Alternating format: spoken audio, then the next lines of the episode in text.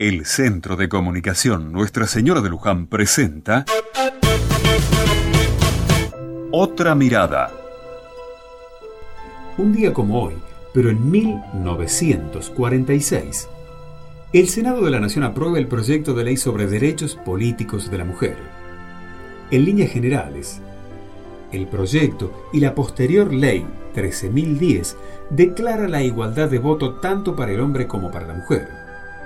En 1932, Alicia Moró de Justo elaboró un proyecto de sufragio femenino que fue presentado por el diputado socialista Mario Bravo y obteniendo la aprobación de los diputados en medio de una amplia movilización de mujeres y presión de las organizaciones feministas.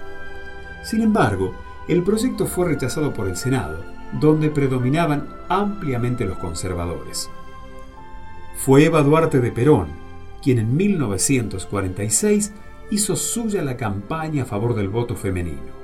Fue la mayor referente femenina en la política argentina.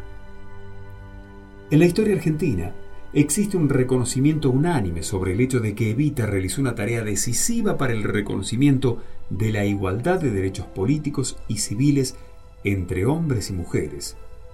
Esto se reflejó en la sanción de la Ley 13.010 estableciendo la igualdad de derechos políticos entre hombres y mujeres y el sufragio universal en la Argentina.